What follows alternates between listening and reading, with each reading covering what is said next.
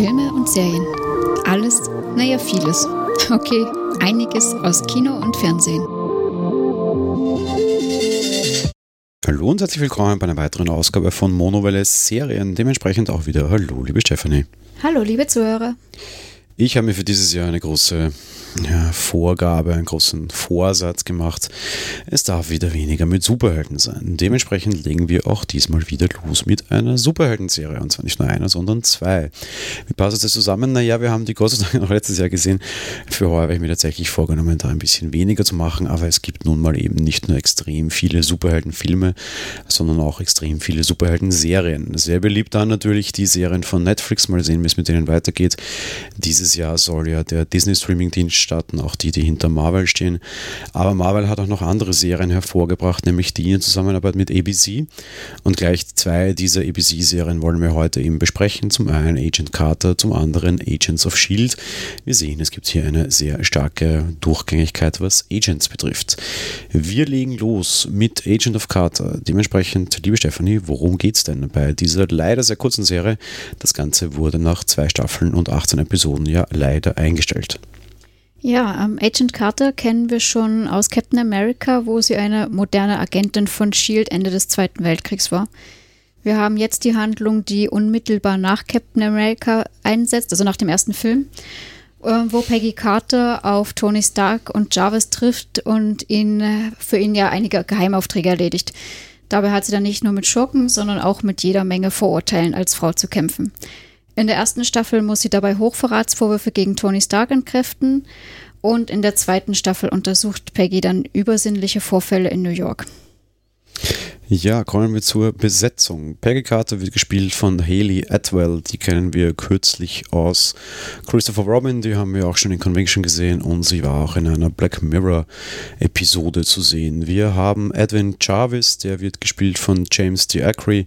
Der war zu sehen in Homeland, in Schneemann kürzlich auch im Kino und in Dunkirk. Wir haben Jack Thompson, wird gespielt von Chet M. Murray. Der war zu sehen in One Tree Hill, in Left Behind.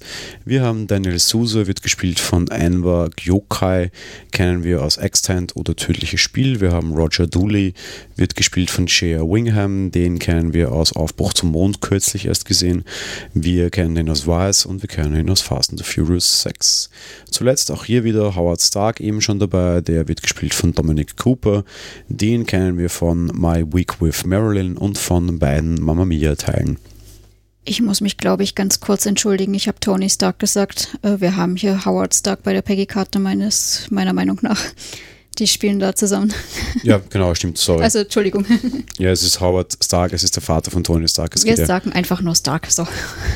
Es geht ja vor der, der, der gängigen Iron Man-Geschichte los und wir haben den Vater von Tony Stark, der ja auch in den Iron Man-Teilen immer wieder erwähnt wird, aber nie zu sehen war und hier ist er eben zu sehen. Auch ganz lustig, er ist ja bei Iron Man sehr wohl mal zu sehen, nämlich in dieser einen Rückblende-Geschichte, wo es dann mit diesen Videos geht. Anderer Schauspieler, ne? Aber ja. ist auch egal. Ja, schade, aber stimmt, ist völlig unerheblich. Gut, dann können wir zur normalen Besprechung des Ganzen beginnen wir bei, machen wir mal die schauspielerische Leistung.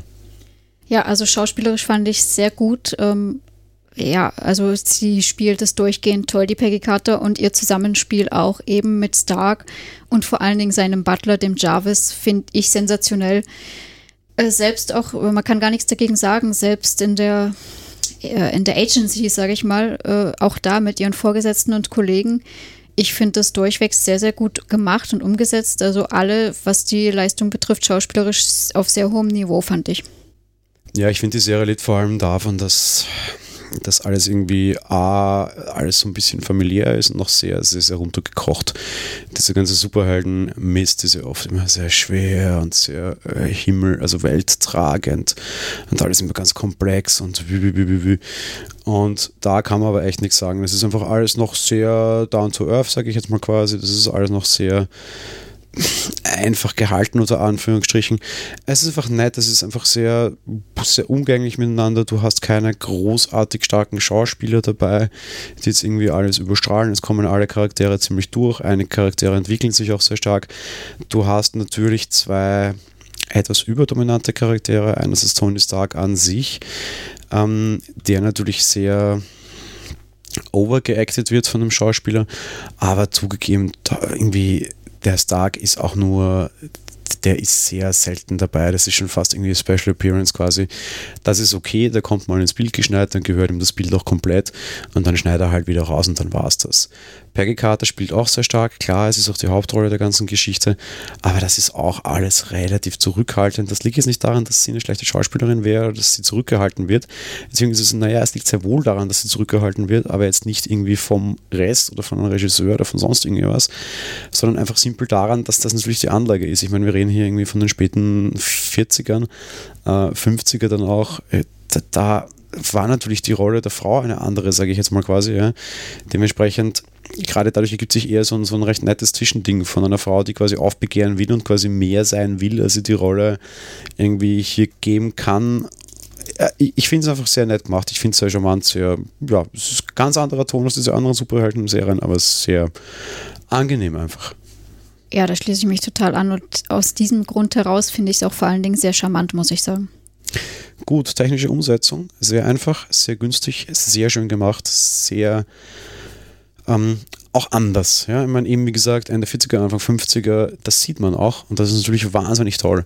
Das ist ja wahrscheinlich auch dann teilweise gar nicht so leicht, gar nicht so günstig, weil wenn du dann irgendwie eine Straße hast, die quasi mehr oder minder Oldtimer sind, die zwar nicht jetzt real sind, sondern wahrscheinlich animiert, aber es ist wurscht, aber man gibt hier, glaube ich, sehr viel Geld dafür aus, für den Stil diese Serie zu treffen und diese, diese, diese Tonalität zu treffen und nicht für großes Special Effect Feuerwerk, weil das gibt es nicht. Finde ich aber auch sehr angenehm und sehr gut. Gefällt mir sehr gut, unheimlich stimmungshaft, passt auch wieder zu dem sehr charmant, was die Schauspieler betrifft. Es ist alles irgendwie easy, aber es ist einfach schön und gut gemacht. Es gibt auch einfach Superhelden-Zeugs ohne viel Tant und ohne viel äh, Dam-Dam. Und damit ist das für mich was ganz anderes und was ganz Besonderes, muss ich sagen. Ja? Ja, das ist mir auch positiv äh, aufgefallen, dass sie eben hauptsächlich versuchen, diese Stimmung einzufangen und da wirklich Wert drauf legen, dass das alles passt über die Kleidung, die Autos und generell diese ganze Darstellung so. Fand ich sehr toll und eben dementsprechend jetzt nichts Hochtrabendes, aber dafür stimmig und es passt alles. Gut, ähm, das, ist, das ist überraschend, aber wir sind nach irgendwie nicht mal ganz zehn Minuten dann schon mehr oder minder am, am Generalfazit mal angelangt. Ähm, das ist aber vielleicht auch irgendwie normal bei der Serie, weil wie gesagt, es sind irgendwie nur 18 Folgen und ich finde es einfach unheimlich schade, was auch irgendwie so mein generelles, generelles Fazit ist. Es fühlt sich irgendwie nicht wirklich an wie so eine Superhelden-Serie. Es ist, du hast einfach sehr viel, du hast sehr viel Fanservice eigentlich drin. Du könntest fast die ganze Serie so ein bisschen als Fanservice bezeichnen. Auf der anderen Seite war sie halt auch einfach so die richtige starke Superheldin mehr oder minder. Und sie ist keine Superheldin, sondern ihre Kraft ist halt A, mal gegen das Establishment vorzugehen und quasi für Gleichberechtigung zu kämpfen und eine starke Frau sein zu dürfen in einer Zeit, in der das nicht einfach war. Und da ist sie schon mal unheimlich charmant und einfach ganz anders und damit so unheimlich angenehm. Und zusätzlich hast du halt einfach diese ganzen anderen Charaktere drin. Du hast halt einen Howard Stark, den sehr wenig. Was mir unheimlich Spaß gemacht ist, hat, ist halt vor allem dass du Chavez quasi drin hast. Ja, ich meine, Chavez ist die, das ist der Butler von, von, von Howard Stark, dem Vater von Tony Stark. Ein unheimlich netter und charmanter Mensch, der nachher einfach auch mit der gleichen Synchronstimme übrigens dann einfach der, der, der Sprachassistent von, von Tony Stark wird. Ja? Ähm, ist einfach unheimlich gut gemacht und den quasi als, als Mensch zu sehen und als sehr charmanten Mensch zu sehen und mit dem quasi auf Abenteuer gehen zu können, ist sehr nett. Warum hat das Ganze nur zwei Staffeln gehalten? Weil die erste halt richtig gut war, weil da ging es irgendwie noch so ein bisschen um die Nachwehen von Captain America und das fand ich ein bisschen schade, dass quasi der unbedingt da sein musste, im Raum mehr oder minder und zu sehen ist er auch kurz. Ähm, und Peggy Stark ohne den irgendwie nicht wirklich viel wert ist, weil das sie offenbar ohne den und ohne irgendwelche Liebesgeschichten nicht viel wert ist, zeigt sich halt in der zweiten Staffel, weil die war halt leider relativ schlecht mehr oder minder, weil da geht es dann um eigene Agenten und so ein bisschen um diese, diese Red Skulls Geschichte und sowas und die ist halt einfach unheimlich zäh und unheimlich fad. Und darum ist es halt meiner Meinung nach eingestellt worden, weil das Ganze dann am Ende halt leider doch nicht ganz ohne irgendwie diesen Superhelden-Kram leben kann und die Story sich einfach von so alleine nicht trägt, was halt schade ist. Ja, ich muss dazu sagen, also ich finde es auch, oder ich tue mir damit schwer, das generell in ein Superhelden-Genre mitzugeben. Denn eben, wie schon gesagt, sie ist jetzt keine Superheldin. Also was für sie Superheldin sein könnte, ist, dass sie halt als Frau eine Agentin ist zu der Zeit. Okay. Aber davon lebt das halt auch sehr gut und eben, dass sie da eine Agentin ist, dann auch zu der Zeit, das ist alles toll gemacht. Und ich fand es auch schade, dass es eingestellt wurde. Aber grundsätzlich äh, mit Superhelden hat es natürlich sonst nicht viel zu tun. Ja, weiß ich nicht, muss es auch nicht, beziehungsweise Superhelden ist halt sehr, sehr, sehr weit gefasst. Ja. Wir sehen es halt bei diesen anderen modernen Marvel-Superhelden. die haben halt meistens auch nur irgendwie eine Fähigkeit und die ist eigentlich so groß und nicht toll und mehr weiß ich nicht. Ja, es ist ein bisschen meinetwegen auch als die, die, die gute Mutti der Superhelden zu verkaufen, finde ich jetzt eigentlich so falsch.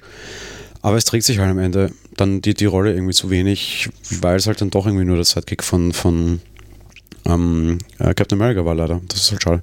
Ja, stimmt. Also da stimme ich dir auch zu, dass das schade ist, aber ja, alles in allem wirklich tolle zwei Staffeln. Natürlich wurde die zweite dann schwächer, aber ich fand auch sie noch ganz gut.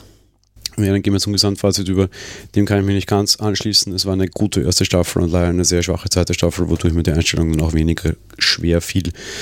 Ich gebe dem Ganzen sieben Punkte, weil ich einfach diesen alten Charme sehr gerne mag und sehr, sehr schön fand. Aber es reicht halt dann einfach nicht, dass sich das Ganze weiterhin äh, trägt quasi. Ja, ähm, wie gesagt, ich fand es generell ganz gut. Ich bleibe allerdings auch bei sieben Punkten, ja, weil es einfach so innerhalb des Universums dann trotzdem zu den schwächeren Sachen gehört. Guti, dann gehen wir zur zweiten Staffel, also zur zweiten Serie, die wir für heute noch über haben. Und das wäre Agents of Shield. Agents of Shield hat mittlerweile einige Staffeln, wurde, soweit ich weiß, noch nicht eingestellt.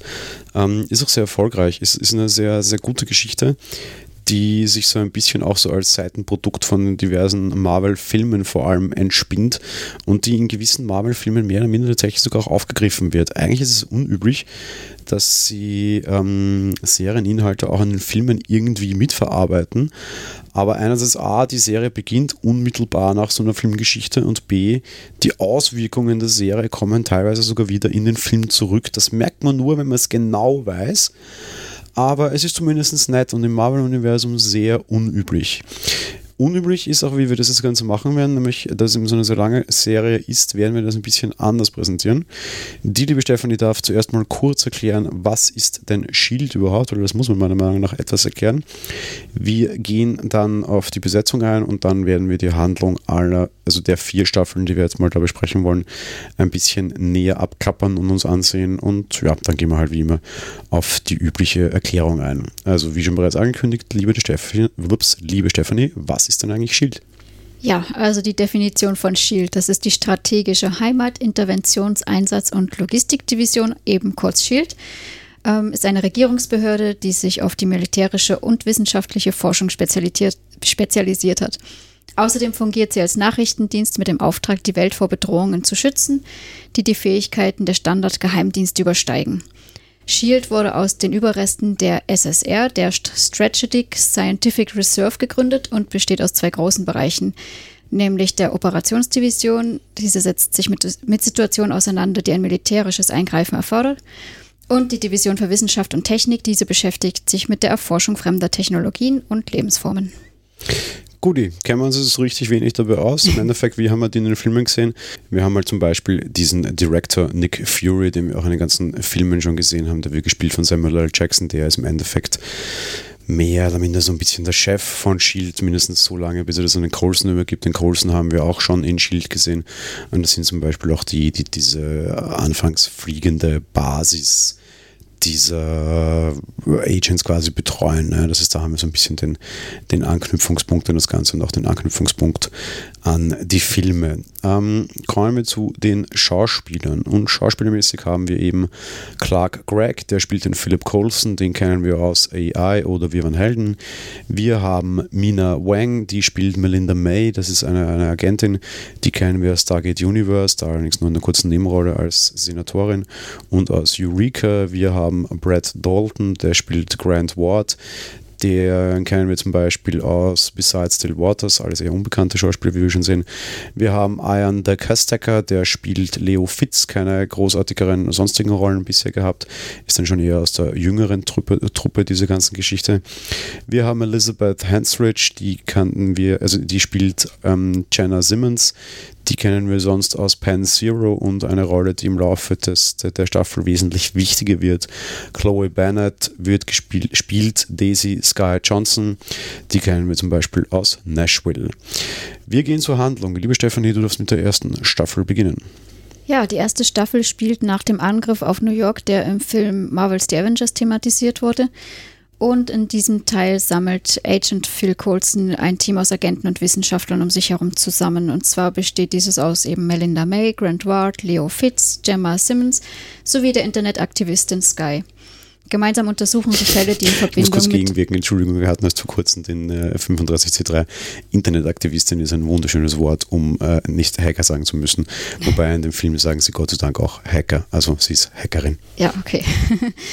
ja, sie suchen, äh, untersuchen gemeinsam Fälle, die in Verbindung mit dem Projekt Centipede stehen und dem Anführer, dem Hellseher, stehen, ja. Währenddessen versucht Colson außerdem, das Geheimnis um seine wundersame Wiederauferstehung zu lüften. Ja, wir kennen das, Colson ist eigentlich mit dem Schiff abgestürzt und ist da dann plötzlich wieder da. Tja, warum ist er wieder da?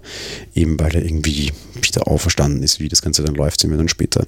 Die zweite Staffel, Agent Colson ist mittlerweile der Director von S.H.I.E.L.D., das war eben vorher Fury und versucht jetzt mit seinem Team die Organisation wieder aufzubauen, nachdem sie von Hydra, das ist die böse Variante und die Weiterentwicklung dieser Red Skull-Geschichte, infiltriert worden war. Dabei kommen sie auch an Skys Eltern ran und kommen ein bisschen ihrer geheimnisvollen Herkunft auf die Spur. Ja, in Staffel 3 begeben sich Phil Coulson und sein Team auf eine neue Geheimmission und oh Wunder, um die Welt natürlich vor neuen Bedrohungen zu schützen, die als Folge des Kriegs gegen Hydra entstanden sind. Dabei geraten sie auch in Konflikt mit einer Gruppe von gesetzlosen sogenannten Inhumans. Das ist dann auch gleich der Punkt, wo sich das Ganze so ein bisschen abspaltet. Die Inhumans die ja, so ein bisschen Mutanten, ein bisschen Superhelden, ein bisschen ich habe meine Superhelden-Quatsch nicht unter Kontrolle Geschichte haben. Die Inhumans bekommen ja dann noch eine eigene Serie, die wir dann mal in dem ganzen kleinen Serienaufwasch noch besprechen werden dieses Jahr. Es gibt ja noch einige kürzere Marvel-Superhelden-Serien, die werden wir mal alle zusammenfassen, unter anderem eben auch die Inhumans. In Staffel 4 haben wir Robbie Reyes, der ist ein Mechaniker, der sich in Handumdrehen in den furchteinflößenden Ghost Rider verwandeln kann und der tritt in Kontakt mit Agent Coulson und seinem Team. Und ja, die große Frage ist eben, ob er Freund oder Feind äh, dieser ganzen äh, Vereinigung dann wird. Da geht es ein bisschen so Verwirrspiel in die eine und in die andere Richtung und zusätzlich hat Fitz eine tolle, neue, geheimnisvolle Erfindung gemacht und die große Frage ist, was es mit der denn auf sich hat und wie er die denn einsetzen möchte. Jo, ähm, so mal zur Handlung, würde ich sagen. Ne? Ja, die ist eh schon immer recht umfangreich über die Staffeln hinweg. Guti, kommen wir zur schauspielerischen Leistung. Du darfst beginnen. Ja, also ich fand die schauspielerische Leistung vor allen Dingen natürlich von der Hackerin, die hier so ein bisschen die geheime Hauptdarstellerin mit ist, meiner Meinung nach, fand ich ganz gut. Und äh, grundsätzlich gefällt mir das Zusammenspiel. Den Colson kennen wir ja eh auch schon. Wir haben jetzt hier plötzlich Wissenschaftler mit dabei, eben Fitz und Simmons und so. Ich finde grundsätzlich dieses ganze Zusammenspiel aller Figuren sehr gut. Ähm, sei es eben Wissenschaftler, dann irgendwelche, ja, eigentlich Soldaten. Grant Ward war, glaube ich, Soldat vorher, keine Ahnung. Äh, ja, wo man auch immer nicht so ganz weiß, auf welcher Seite sie jetzt stehen oder auch nicht. Und das machen sie aus meiner Sicht heraus sehr, sehr gut und von dem her aus meiner Sicht von allen eine solide, gute Leistung. Ich finde es vor allem sehr interessant, wie sich das Ganze wandelt. Weil du hast gerade gesagt, äh, Sky ist quasi so die, die geheime Hauptdarstellerin. Ja, ich würde das gar nicht so sagen. Für mich ist es eher andersrum. Ähm, Colson war auf jeden Fall der Hauptdarsteller in Staffel 1 und das wollte man so positionieren und das hat man so positioniert und das war schon in Ordnung, aber das trägt halt nicht ewig und dann muss man halt einfach anfangen, sich eine eigene Geschichte zu entwickeln, wenn man diese Entkoppelung quasi von, von äh, wenn man diese Entkoppelung quasi geschafft hat. Ja. Und wir haben es vorher gerade bei Agent Carter gehabt, die hat diese Entkoppelung einfach nicht geschafft und ist dementsprechend nachher eingegangen. Und hier hast du halt auch meinetwegen eine Staffel, wo man das probiert hat und wo halt Colson der, der Chef war und dann brauchen sie eine eigene Story und die haben sie einfach geschafft und die ist sehr komplex, die ist nicht einfach. Und gerade, ich muss einfach sagen, dass wirklich hier alle gut spielen. Das Ganze ist so ein bisschen so irgendwie die Mini-Avengers. Ja? Und das, ich dachte mir, dass das sehr schwierig wird, weil äh, du hast sehr viele Helden hier drinnen. Und alle mit sehr klaren Fähigkeiten auch. Also diese ganzen Teamgeschichten, die gehen nie gut. Du hast dann irgendwie stärkere Helden, die, die total auf der Strecke bleiben und irgendwie funktioniert das nicht. Und irgendwie ist für mich aber diese Serie das große Zeichen, dass das sehr wohl funktioniert und dass das auch gut gehen kann und dass das vor allem die gute Schauspieler auch lebt gerade auch Colson an sich, ja, der ist in diesen ganzen Avengers-Filmen immer so irgendwie so dieser nervige Bürokrat, dieser, dieser Winkeladvokat, der irgendwo ums Eck kriecht, der dir einfach unheimlich auf die Nerven geht und du denkst, was will der Alte hier? Das hat überhaupt keinen Sinn. Und Bradley ist ja irgendwie der Chef von Agents of Shield und dort eine relativ coole Socke und eigentlich ein guter Chef, mehr oder minder, der kein Superheld ist, der irgendwie keine großartigen Fähigkeiten hat, außer Bürokrat zu sein. Und plötzlich ist Bürokrat zu sein auch eine Superheldenfähigkeit, die man ganz gut einbinden kann. Der ist einfach ein guter Chef, auch General quasi, der, der, der sehr schwere Entscheidungen auch zu treffen hat und sich das auch nicht leicht macht, abseits von diesen üblichen, oh, ich bin ein Superheld und das bin ich gut damit, sondern einfach wirklich auch so, so, so dieses äh, schwer drückt irgendwie die, die, die Krone, die das aufzutragen hat, beziehungsweise halt auch einfach die, die, die Last der Verantwortung. Ja? Und all diese Sachen hast du sehr gut drin und all diese Schauspieler gehen wirklich gut nebeneinander her. Ähm, ja, lange Rede, kurzer Sinn, gut gemacht und zwar alle als Einzelnes und alle auch nochmal als Team und genau beides davon hätte ich mir nicht erwartet, darum bin ich sehr froh und das ist für mich der Hauptpunkt dieser Serie. Das stimmt, also dass da wirklich die einzelnen Schauspieler so gut sind und dann auch als Team noch fungieren, ist natürlich selten und in dieser Serie geht es auf jeden Fall sehr gut auf. Guti, dann kommen wir zur technischen Umsetzung und leider kann man da halt auch nicht wirklich viel sagen. Ich fürchte, das ist ein relativ kurzer Podcast heute. Ähm, gut gemacht, ähm, es ist eine ABC-Serie, das heißt, sie hat nicht das aller, aller, aller dickste Budget. Ähm, sie nutzen das Budget aber ganz gut. Die, diese ganzen Superhelden-Quatsch, den gibt Es Es ist teilweise auch durchaus actionreich, es ist teilweise sehr stark animiert und das sieht gut aus. Auf der anderen Seite kommt die Serie halt auch mit wesentlich weniger offenbar sehr gut zurecht, weil du hast halt einfach unheimlich viele Besprechungen von irgendwelchen Teammembern in irgendwelchen dunklen, schwarzen äh, ja, Geheimagenten äh, räumen.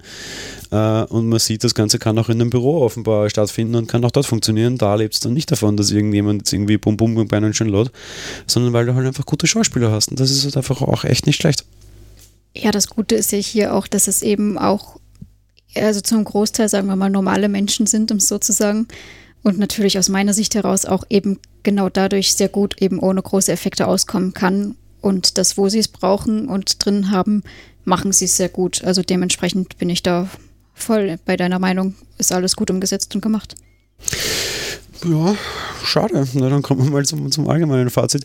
Also ich kann noch nicht viel mehr sagen. Ähm, das, das, das Einzige, was ich dem Ganzen ein bisschen anlasten kann, ist, dass sie, dass sie irgendwann sehr breit werden, sehr komplex werden und das alles nicht so einfach ist. Auf der anderen Seite, das sind halt auch immer sehr lange Staffeln. Das heißt, du hast halt dann irgendwann noch irgendwie dann 40, 50, 60 Folgen einer 40-Minuten-Serie auf dem Buckel und bist halt in einem Universum auch schon mehr oder minder drinnen. Alle größeren Serien werden mit der Zeit sehr komplex. Dieses Ausgaloppieren mit den Inhumans gefällt mir persönlich überhaupt nicht da sind ja dann schon auch so der ein oder andere bekannte Charakter dabei aus der Serie, die man schon von vorher kannte, dass das dann irgendwie alles intern so ganz stark rieselt und irgendwie Freund und Feind doch nicht mehr so einfach ist. Das klingt jetzt total bescheuert, weil das wäre normalerweise was, unheimlich was für mich sein müsste, aber gerade in dem Fall geht mir das ziemlich auf den Keks. Ähm, weil ich irgendwie plötzlich äh, Zorn empfinden muss über Charaktere, die ich einfach 50 Staffeln lang, also 50 Folgen lang mochte, die dann irgendwie doch abgaloppieren, aber dann doch wieder irgendwie zurückkommen und also so diese, dieser Inhumans-Ausflug, so dritte, vierte Staffel, nicht so meins, einfach weil es meine leichte, ich kann es gut konsumieren, Superhelden-Serie auf ein teilweise sehr psychisch schwieriges Niveau für mich bringt oder brachte und mich so ein bisschen herausforderte, mich dazu brachte, mich mit den Inhalten und mit den Charakteren mehr auseinanderzusetzen, als ich das normalerweise, muss ich zugeben, in so einer Serie will. Das könnte man jetzt sehr positiv empfinden aber weiß ich was, das ist wie wenn, keine Ahnung, eine, eine, eine dumme Comedy-Serie wie Friends plötzlich äh, anfangen müsste, Klimapolitik von Donald Trump und Kriegspolitik und Handelspolitik eine Staffel lang auseinanderzunehmen und naja, so leicht ist es aber auch nicht und man muss auch diese Seite sehen. Das sind wichtige Inhalte, die ich mir so in diesem Kontext so nicht erwarte und für mich hat das Ganze dann eben halt auch nach ja, gut 60 Folgen eine ganz andere Tonalität plötzlich entwickelt quasi. Und das will ich ihm mehr oder minder vorwerfen, dass, dass sie da dazwischen einfach einen Hänger offenbar hatten, die die Tonalität eben nicht getroffen haben. Da war ich offenbar nicht ganz alleine. Wenn man sich so ein bisschen den Quotenverlauf anschaut, der ging da auch ziemlich ein. Also es dürften ihnen auch die anderen, also viele der Zuschauer, die das halt dann wochenlich noch normal gesehen haben, nicht ganz verziehen haben. Darum sind sie dann von dem auch wieder weg, haben in Humans ausgekoppelt. Finde ich eine gute Entscheidung. Ansonsten ist es eine wirklich sehr komplexe, relativ schwierige Serie, gut gemacht und lebt vor allem von wirklich guten Schauspielern.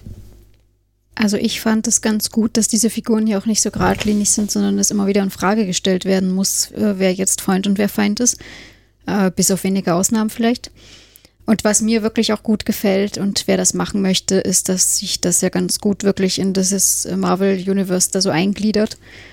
Und man da tatsächlich Filme zwischendurch hat und eben, wenn man das dann weiß, da ja auch Anspielungen drauf sieht. Also wenn man das äh, mitsehen möchte, miterleben möchte, muss man sich mal anschauen. Da gibt es einen Zeitstrahl dafür äh, wie man welche Staffel schaut.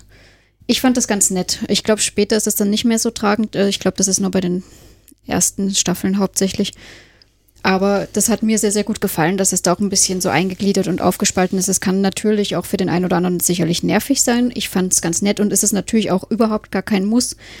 Also es ist so dezent gehalten aus meiner Sicht, dass man natürlich auch die Staffel, also äh, Quatsch, die ganze Serie auch so schauen kann, ohne irgendwelche Marvel-Filme durchwegs. Aber wer möchte, der kann das tun. Und das war für mich eine ganz willkommene Abwechslung. Was man halt vielleicht auch ein bisschen aufpassen muss beim Durchschauen, du hast gerade sehr, sehr gut auf den Punkt gebracht, mehr oder minder. So dieses, da sind halt Filme dazwischen, ja. Das ist übrigens kein Joke. Du hast plötzlich wirklich einen, einen totalen Schnitt, ja, und also, hä? So irgendwie bei Shield, Agents of Shield sieht jetzt alles komplett anders aus. Warum? Da ist alles ganz anders. So äh, Netflix hat doch, ich habe doch gerade nur das Intro übersprungen und habe das Gefühl, ich habe eine Staffel übersprungen. Was ist da los? Ja, dazwischen war übrigens ein Avengers-Film, meine Lieben. Ja. Das ist für irgendwie hinsetzen und binge-watchen nicht ganz so geil, ja. Weil irgendwie so wirklich mitten in Staffeln so plötzlich so dieses so, hä? So, Shield ist am Ende. Aha, die waren vorher gerade noch richtig dick im Geschäft. Wieso? Ah ja, weil da war dazwischen dieser Avengers-Teil, da haben sie ziemlich auf die Mütze bekommen. Verstehe. Ähm, das ist schon sehr stark eingebettet, ja. Ja, ich hätte es jetzt aber auch nicht als so tragisch empfunden, wenn man es nicht geschaut hat, den Film. Also, ja, ja. Ja, ja. Ich, ich finde schon, weil es zumindest einen, einen relativ großen Sprung macht, quasi, sage ich mal. Ja? Und du irgendwie so ein bisschen brauchst, bis du wieder reinkommst. Ich finde schon, dass die Filme diesmal mehr oder minder relativ unerlässlich sind. Bei vielen anderen Sachen konnte man immer, immer sagen, naja, muss man nicht unbedingt, hilft zwar oder hat halt nette irgendwie Erklärungen, wenn man es nicht irgendwie, äh, aber man muss es nicht unbedingt. Und in dem Fall muss ich aber sagen, naja, doch eigentlich, ähm, ja, wenn man die nicht gesehen hat, dann fehlt einem schon auf jeden Fall mal was. Ja? Also halten wir fest und wir sind uns einig, es ist besser. Ja. Guti, dann kommen wir auch schon zum Abschluss in der Gesamtwertung. Äh, super Serie, 8 von 10, 10 Sternen. Man kann, glaube ich, relativ. Ich glaube, für mich persönlich ist es die beste Superhelden-Serie im Marvel-Universum.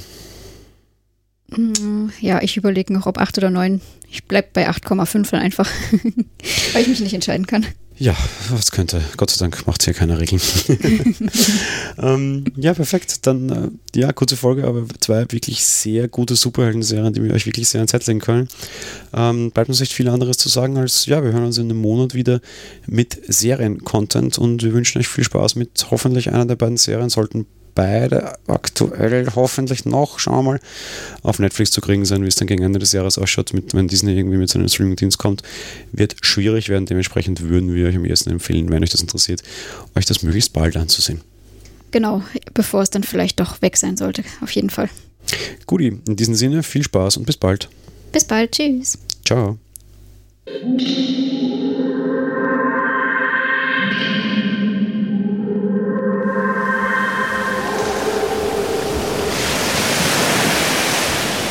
Monowelle ist ein kostenloser und privater Podcast von Jan Gruber. Mehr Informationen dazu findet ihr unter www.monowelle.at. Abonniert den Podcast mit iTunes oder dem Podcatcher eurer Wahl. Wir freuen uns über Kommentare auf der Webseite, Audiokommentare, Empfehlungen oder gar Bewertungen bei iTunes.